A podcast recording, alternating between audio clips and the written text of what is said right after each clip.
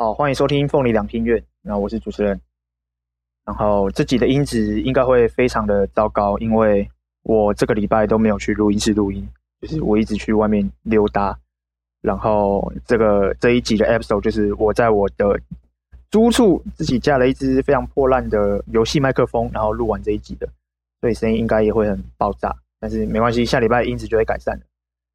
好，总之为什么我这礼拜没有去录音室录音，是因为这个周末还有上个周末在嘉义有那个草草，就是草草戏剧节，然后我就跑去讲草草戏剧节看了表演，就几乎整个周末都在外面。然后我这个周末呢，就是礼拜四、礼拜五的时候呢，我又偷偷上台北去看戏。那我看的是 TIFA 的一出戏，叫做《不可能的边界》。然后我是在那个 OpenTix 上面看到这部戏，我就点进去。我想说，它的缩图是在一个帐篷里面的地方，好像拍的。我就想说，这到底在干嘛？我就点进去看，然后看了他的介绍，我就被那个他的舞台设计深深的吸引。然后我就 临时决定买一张票，那我就上去。结果就是学校这边改成从日统改成统联的时候，哇，真的是超级舟车劳顿嘞！就是原来。在嘉义要去台北是一件这么困难的事情，我光坐礼拜五的车，我大概就塞了，而且是早上的啊，应该是下午的。对对对，我是我是坐下午的，我回来才坐早上。我光下午应该是一点的时候，一点半的时候，然后我坐了，就是上车开车嘛，然后我大概一直到了六点半，差不多六点六点半左右。才到台北，就整条路大爆塞，尤其是下班时段的时候。然后我礼拜六回程的时候，我买的是早上九点多的，到新竹完全动不了，整个塞烂。就是 周末去看戏，真的是非常的痛苦。然后尤其是回家的人，应该也是累到不行。Anyway，我去看了这出戏，叫《不可能的边界》。那这出戏呢，它是导演 Tiago 采访了三十几位的人道救援工作者，或者是人道组织工作者的采访的摘录选粹。简单来讲，他就是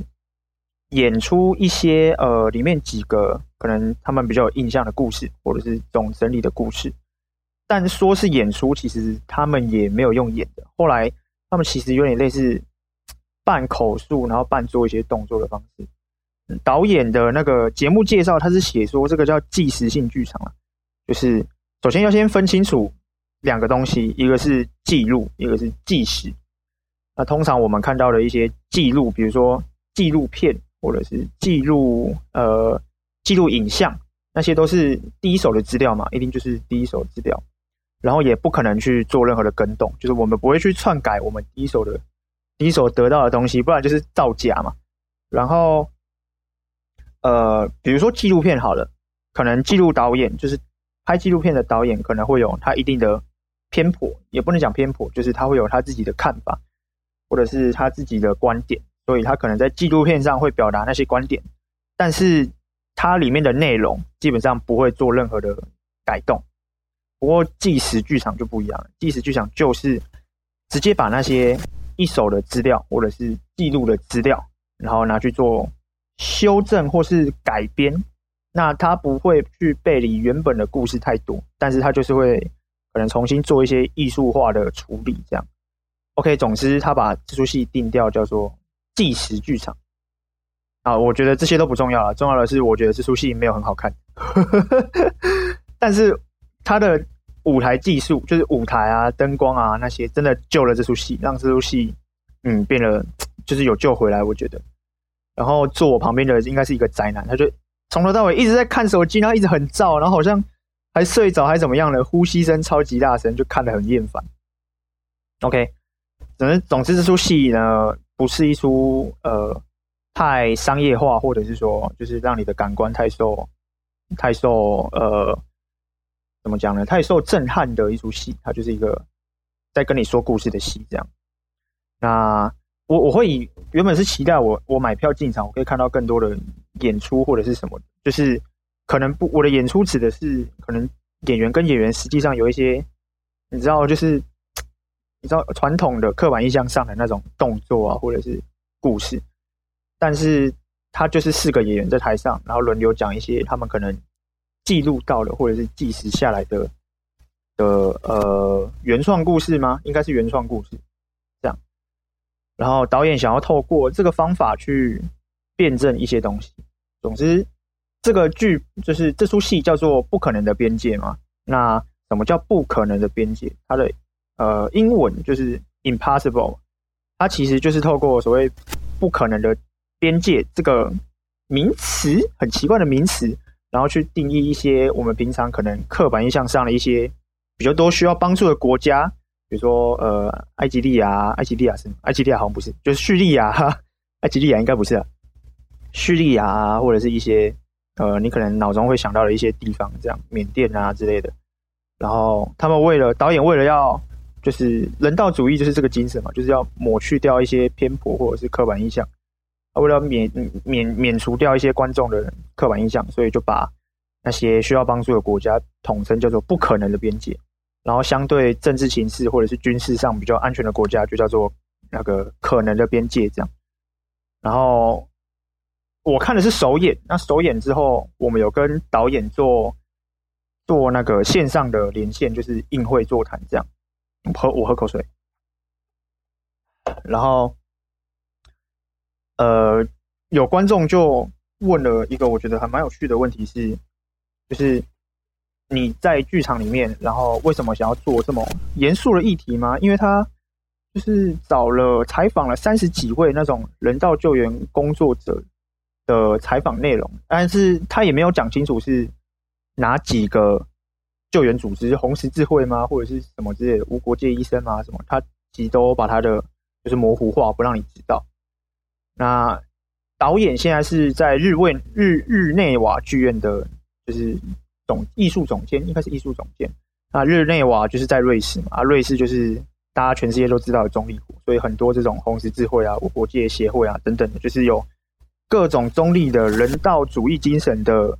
的一些组织，都都会在日内瓦设总部，这样，所以他可以很很方便的接触到这些内容。那日内瓦剧院决定演出这出戏的时候，嗯，他就就是废话，一定就是 Tiago 嘛，他就是驻馆艺术家，对，他不是驻馆艺术家，他是艺术总监，就是馆内艺术总监，呵，啊，职位非常大哦。然后他们当初决定做这出戏的时候，就是也可能是头上决定的，他就来做这样吧。我听那个导演的意思可能是这样，不过那个观众问了几个还蛮灵魂的问题，就是像是。你的你的演出方式也是用口，就是即时性的方式再表现出来一次。那为何不去，比如说直接参加无国界医生的研讨会啊，或者是分享会？他不是更能够感受到那个人道救援的工作者的一些会会面对到的问题吗？这样？那那只是因为我后面赶车，我就我就没有继续听了，不然太久了，我就我就离开，我就没有听到导演怎么回，这个有点可惜。不过这出戏有趣的地方是，导演其实也知道这个命题，就是人道救援工作这件事情，其实是非常难处理，就是它有一定的复杂性。所以，呃，他在他在这出戏当中，第一句话就整出戏的第一句话就是 “I don't like theater”，我不喜欢剧场，因为我觉得剧场里面的东西都太假了，现实的东西是这么的有复杂性，又如此的有深度，然后。我觉得这个命题是成功的，因为其实从我们如果真的要讲剧场最早最早，就是人类文明上公认的第一个剧场，或者是第一第一个戏剧作品，就是一定会扯到希腊悲剧嘛。其实人类这从希腊悲剧一直到现在，这这几千年来都不断在思考说，就是我们的戏剧这件事情，drama 到底能为就是观众带来什么？那他，你或者是说，另一种方式是说，导演到底想要让观众看到什么东西？那 Tiago 他这样讲，其实很有他的，就是我觉得面对到不可能的边界这出戏是是成功的，就是第一句话这样讲是成功的，因为要把这么多东错复杂的事情丢到剧场里面演出两个小时是绝对不可能的事情，而且观众也会知道说，我现在正在看一出戏，那他有这个想法，就代表。戏嘛，一就是演出来的，所以他或多或少就带了一点虚伪的成分在，也不能讲虚伪，就是他带了一点不真实的感觉在这样。但是我自己的看法就是，嗯，这个问题，他我觉得我没有看到 Tiago 解决它了，对我在出戏没有看到他解决这件事情，但他提的这个问题很好，我觉得他提的这个问题很好。我们刚刚讲到，我们回来讲那个希腊悲剧，其实最早的传统的传统传统很像是在讲中国的戏曲，但是我们讲的人类最早的戏剧，西方戏剧一定会追溯到希腊的古希腊悲剧嘛，这是应该就是人类公认的最悠历史最悠久的所谓的戏剧。那其实早期的希腊悲剧很有趣，是他们是一年会演一次，然后那是一个戏剧比赛，那基本上是所有的希腊市民都一定要参加，也就是说他们一定要到剧院，那个时候都是露天剧场嘛，就是两三千年前、三千多年前都是露天剧场，所以他们一定要到现场，然后看，就是看演出这样。那早期在演戏的时候，其实。他们是演所谓的三连剧，那三连剧就是一出戏包含了三剧三部戏剧作品，就有点类似我们在看什么什么叶问三部曲啊，或者什么什么三部曲这样。然后对他们来讲，那就是一出剧这样三连剧。我们现在能够最早回溯到，就是最早的一出三连剧是那个奥瑞斯提亚，然后它是由三部作品，第一个是第一个是那个。我想一下，第一个是什么去的？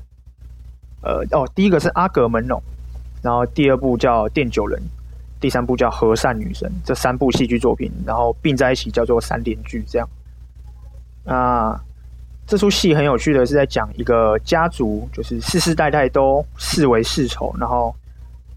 应该讲说他们是同一个家族的兄弟，然后那对兄弟就是世世代代都视为对方为世仇啊，就想想把对方干掉啊，然后吃了啊、喝了他啊或什么之类的，最后就是迎刃而解，就是最后面两两个家族和两个兄弟不是家族兄弟和解的故事。那这出戏就是我们目前能够能够那个啦，追溯到最早的那个三连剧了，所以。早期的希腊剧作家其实每年都不断思考，就是他演出这出戏要干嘛？要给全希腊的市政的市民看到什么东西？那为什么要看到那个东西？那他为什么要做这个？就是互相砍杀对方的的同一个家族的呃两个儿子，然后在当年，然后演出给大家看。我们能够最早回溯，就是因为那年打了，就是希腊有战争。所以他演了这出戏，也就是说在劝劝架这样。其实很有趣的一点是，我们看当代的剧场，很多一些比较动乱的时候，或者是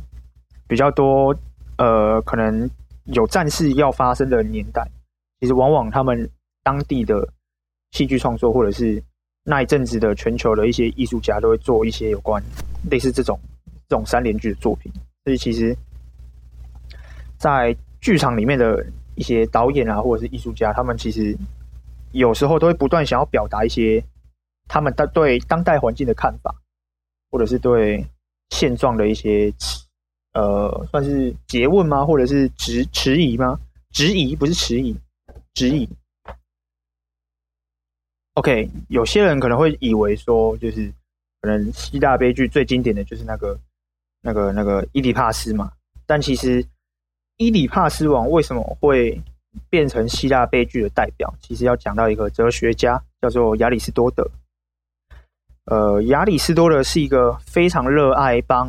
知识分门别类的一个哲学家哦。他写了非常非常多的书，比如说形上学啊，就是你只要是哲学系，你一定会有一个科目，而且通常绝对会是必修的一个大科目，叫形上学这样。然后还有比如说诗学啊等等的。那其实。呃，伊里帕斯王会变成希腊悲剧的代表，有一部分是因为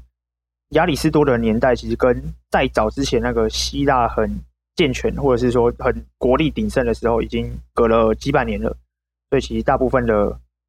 剧本也都遗失。那伊里帕斯王算是保存算算是比较好的。第二个重点是他以诗学这本书就以伊里帕斯王，然后去定义什么叫做悲剧。对，悲剧是对整个希腊来讲是一个很重要的概念，就是这个概念重要到我都不会解释，就是它非常的学术，然后很难懂。简单来讲，希腊人那个那那个年代的希腊人，就是觉得我们要去现场，然后看一出悲剧，然后让我们的情绪啊什么得以在透过那个悲剧被释放掉。这样，他觉得那个情绪的在剧场里面那一瞬间，所有人的那个共感力是，就是共感着那个悲剧情怀是很重要的一件事情。其实我们现在看，就是影视作品啊，我们现在的一些 Netflix 啊，或者是电视的连续剧、电影，anyway。就是再拍的再怎么好，你真的很难，就是有像去你去现场看戏，然后感受到演员在台上演的那个感觉，那个真的差很多。就是你去电影院看到一个人在啜泣，跟你在剧场看到一个人真的在一个演员面前哭，哦，那是截然不同的感觉。我真的很推荐，没有去戏剧，就是没有去剧院看过戏，真的就是 play 那种 drama 那种的戏，真的很推荐你去试一试，就是。也不是试一试啊，就是真的很推荐你去买买一张票，然后就是你可能坐后面也好，就是去现场体验一下一堆人，然后看着台上在演戏，然后一起就是为了台上的效果笑啊，或者是起悲伤哭啊，那个感觉真的很美妙。就我我觉得那是影视作品这辈子都没有办法达到的境界。就他他还戏剧到现在还是有一个重要性的。OK，我们回来讲希腊悲剧。我我讲到哪里了？哦，对对对，那个。伊底帕斯王，好，简单来说，伊底帕斯王就是因为亚里士多德觉得那就是那就是正统的希腊悲剧，就是应该这样写，所以他就被奠定下来了。那这个应该也是所谓的古希腊时期，就是很代表的一些东西。基本上那个那个时那个时期还是有喜剧啦，就是他有悲剧比赛，也有喜剧比赛，只是他们着重的主要是悲剧，就是喜剧，喜剧不是那么重，也不是那么就是。对，它不是希腊那么重要的东西。好，欢迎回来。好，我刚去喝个水，尿个尿啊。我我要我要换换一个话题了。我刚突然想到，这这不是我们今天的主题。我今天的主题不是要分享我看了什么戏。我今天的主题是要讲的是，我上应该是这礼拜三，对，这礼拜三播出的时候，应该就刚好会是上礼拜三的时候，我在那个。就是全国音乐比赛学生的全国学生音乐比赛的时候，现场，然后发生了一个超级超级危险又很荒谬的事情。OK，首先就是我要先解释一下全国音乐比赛是什么。就是教育部每年都会办一些全国的全国的学生性的艺文活动，就是舞蹈啊、音乐啊、然后戏剧啊等等的。然后我们我们大学嘛，就是大专组，那大专组里面还会再细分说有。A 组就是音乐音乐系专科组，然后还有 B 组就是像我们这种社团组的，像我们学术大学嘛，没有音乐专科，像我们这种社以社团为报名的这种组别。那当然，如果你很强，你也可以直接去直攻 A 组，就是你可以想说，哦，我音乐就是比那些有音乐系的还有才华，我就去屌虐那些人，也可以报 A 组这样。但是 A 组的不能来报 B 组。OK，然后全台湾基本上会分成三个还四个。就是县区域这样，就北区、中区、南区，东部好像东部我记得好像会包含在里面吗？我不太确定。总之我们是南部组，那南部组就有台东、屏东、高雄、台南跟嘉义这样。啊，今年是办在高雄，所以是去那个小港社教馆。啊，因为去年是办在嘉义，然后刚好有去现场帮忙。然后因为那是教育部办的活动，可是借的是地方的场地，所以到现场就会变成一个。就是很很有那个公务员蹲尿位的那个比赛风格，你知道吗？就是场地场馆的会有场馆的馆方，就是可能是地方文管局或者是某一些就是公务人员这样。可是现场的工作人员又是教育部派下来的，可能是指定某一些附近的老师去支援啊，或者是什么样之类的等等。就是啊，我真的觉得现在的公务人员真的超辛苦，就是你会被各种上级机关然后叫去支援一堆。有的没的的的事情，就是甚至你不懂音乐，你也要去帮忙音乐比赛这样。你可能去叫号啊，去管控现场啊，或者说，哎，你现在可以搬道具喽什么的。Anyway，所以这就导致场馆服务的是一批人，然后现场在办活动的又是一批人。然后那个时候就发生了一件很可怕的事情，是我们中正大学比赛之前，应该是凭台东大学吗？在演出到一半的时候。灯泡炸掉，然后就 “bang” 一声，超大声的。那因为我我那场去的是比那个打击组，你知道，打几组，然后有那突然有一个 bang，我就觉得说，我靠，是谁拿什么小道具，或是拿什么东西打那么大一声，就是吓我一跳。我整个人在，我那个时候去帮忙摄影，然后我在摄影区，我在摄影区，我直接抖一抖抖超大力的这样，然后跟我一起去看的另外一位学姐也是也是被吓到了这样，我们都被吓爆。然后他们演完了嘛，就下场。接着换中正大学搬乐器的时候，我就被那个旁边的工作人员拦下来，他就问我说：“哎、先生，你们刚刚是不是有什么东西掉下去，从二楼掉到一楼？”然后我就说：“没有，没有，我们刚刚所有的东西都是放在地板上的，我们什么东西都没有架，然后什么东西都没有碰，这样。”可是他就怀疑我是我们导致那个那个声音这样，然后就是说他们一楼的检举说是二楼，但是我们后面其实有架了一台那个摄影机，然后我就说。你们可以调看看摄影机，就是因为那个摄影机是是主办方的。结果那个志工就跟我说：“哦，那个摄影机是他们架的，我们也没有权利调。就是你们不是同样的，就是主办吗？为什么你们还会分到这么细？就是教育部的东西，然后场馆的也无权去申请这样。所以这件事情就就不知道该怎么办，因为他也没有办法证明是我们调的，而、我们也确实没调东西嘛。所以就变成嗯，导演那个底下的音乐评审可能就会因此扣分。”而且超级危险的，我就看到场上出现火花，然后他们马上就比完比完这场之后，就接着跑出来检查，说是哪里炸掉，然后后面发现好像是评审头上的灯泡炸掉了，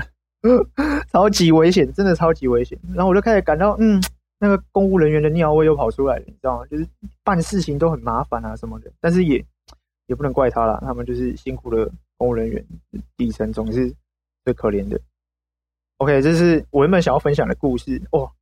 你在现场看，真的会吓吓一跳。那个火花直接出现在舞台上。OK，讲到火花出现在舞台上，其实剧场的舞台是一件非常非常危险的地方哦。基本上，剧场你看一出戏会有的所有效果，那些效果其实全部都在舞台的正上方，就是他把什么东西都藏上去了，灯光藏上去啊，都布景藏上去啊。你想到说什么雪雪花啊，或什么什么，全部都是在头上。然后基本上有一个剧场里面发生一个超大声的爆炸，那都是一件极度危险而且严重的事情，就是会很像那个长江七号那个周星驰从那个工地摔下来一样，就是所有人都会停停住，然后就想说到底是哪里的声音，就是不找出来是不会罢休的，就一定要找出来，连那个馆方都会找出来。好，我觉得录到这边，我就想说自己应该不会录的很、很、很有内容，或者是很怎么样的。但是下下礼拜应该就不会这样了，下礼拜就会比较正式一点。这礼拜就当做是我的一周的杂记好了。我们开学的时候第一周，其实呃学校学校其实有办一个国际研讨会，就是关于戏剧的研讨会这样。然后就来了非常非常多的外国人，来了日本啊、印尼啊、马来西亚、香港啊什么。或者是台湾的教授啊，也来了，就来到我们中正，然后进行了一些应该是两天的研讨会这样。然后他在呃某一天的下午就举办了一个工作坊，然后那个工作坊邀请了日本的剧团，有三位剧团的成员来台湾，然后在我们的紫金剧场就是演出，呃，日本人尤其是日本当代人会怎么看待南京大屠杀的。我突然把那个话题转的超硬，有没有 直接讲到南京大屠杀去？对，就是他们的现在就是战后出生的小孩或者是小小孩，怎么看待南京大屠杀这件事情？啊，他以一个工作坊的方式呈现。就我突然想到，我看那个《不可能的边界》也有类似的经验，你知道吗？就是吸收一个人的就是口述历史，或者是第一第一线他发生的事情，然后进而再转化变成要怎么呈现出来这样。OK，总之，呃，但是因为就是全英文啊，其实，哎，你知道日本人的英文就是超级难懂，然后我其实没有听听得很懂。那简单来讲，就是他们在听到说，因为其实他们不会，他们不会特别去讲南京大屠杀这件事情，但是他们就不可能放在他们日本教科书了。我我其实也不知道他们现在到底有没有认错还是怎么样。总之，那个东西就不可能进到日本的国，就是国家定定的教育里面这样。所以很多都是你要透过呃，比如说爷爷奶奶或者是亲朋好友的分享，然后其中有一个分享的，我觉得很有趣，是他说他小时候，然后第一次回家就是第一份作业嘛，要采访家中的长辈，然后对战争的，就是什么是战争这样，他就去采访他的奶奶，然后他奶奶就跟他讲了这一段故事，然后他他当下就觉得哦，这件事情好可怕什么的。我觉得就是小朋友的第一个那个反应，那个恐惧，我觉得是很真实的。为什么要讲到这个？哦，对，就是分享工作坊。OK，总之就是工作坊来了非常非常多的外国人，然后就是上台发表 paper 啊，或者是研讨，就研讨会嘛，就是又臭又无聊。当然，当然又臭又无聊是我听不懂啦。然后 其实蛮有趣的。好，总之就是他们都是以全英文发音啊，我就听不懂。我我只听得懂一知半解，但是还是有一些很有趣的地方。像我印象很深刻的，应该是菲律宾的一位菲律宾的学者，菲律宾应该是菲律宾大学的学者，他就发表了一些，就是怎么样用一些物件啊，然后表演，然后透过音乐的方式去做一种。就是跟物品纯粹的表演，什么叫物件？就有点类似物件剧场啊。那什么是物件剧场呢？它其实就是透过我们日常所见的物品，比如说宝特瓶啊，或是可能呃香烟啊，或者是水壶啊等等这种所谓的物件，然后透过这些物件来演戏这样。然后还看了应该是一出应该是呃菲律宾的传统戏剧嘛，就是他们当地的传统，类似我们台湾的歌仔戏这样，就菲律宾当地有当地的演出，但。应该是马拉哈吗？还是什么的？我忘记那个叫什么了。然后他就是演出，怎么透过就是菲律宾传统的演出方式，然后然后去演出战争这件事情。因为你知道，在舞台上提到战争是非常非常难处理的。首先就是人要够多，再来是道具要多，然后第三个是你要怎么样处理死在舞台上的一堆演假尸的演员，就是因为他如果演员死在场上。他就是死了嘛，他就是只能躺在那边。你要怎么把它处理掉？这件事情其实很困难。所以，其实，在舞台上演战争这件事情是很很棘手的。然后，他就给了一些例子，说他们当地是怎么演出战争啊，或者是暴乱，或者是死亡这种方式，他们是怎么做处理的。那我觉得还蛮好看的。也也可能是因为他都播影片，所以 我才看得比较懂。然后，还有一位应该是欧洲的学者，但我不确定是哪个国家，他就发表了。呃，一百年前，大概一九多的时候，就是那个年代的欧洲欧美人来到中国，然后看到中国的传统戏台是什么反应，然后又拍当年的中国人到了欧美，然后看到他们的剧院又是什么反应，然后彼此的反应就是很有趣，你知道吗？就是中国人去到欧洲就觉得，哎，欧洲的剧场怎么又黑又大，这样到底要怎么看戏？然后欧美的人来到。中国他们就会觉得说啊，这个戏台就这样正方形的这么小一个，然后又这么挤这么吵，我们要怎么好好的看戏？但其实这个就扯到，其实中中国的戏曲跟西方的那种说故事的戏剧就是很不一样的脉络，你知道？但是这件事情如果有机会的话，就是能够请中正的教授或者是老师们来聊聊，就我就希望，我希望啦，这是我的这学期的规划，这样就是希望在未来接下来几集有机会发生这样。OK。这集就先录到这边，我是广汉，凤梨两厅院，我们下次再见。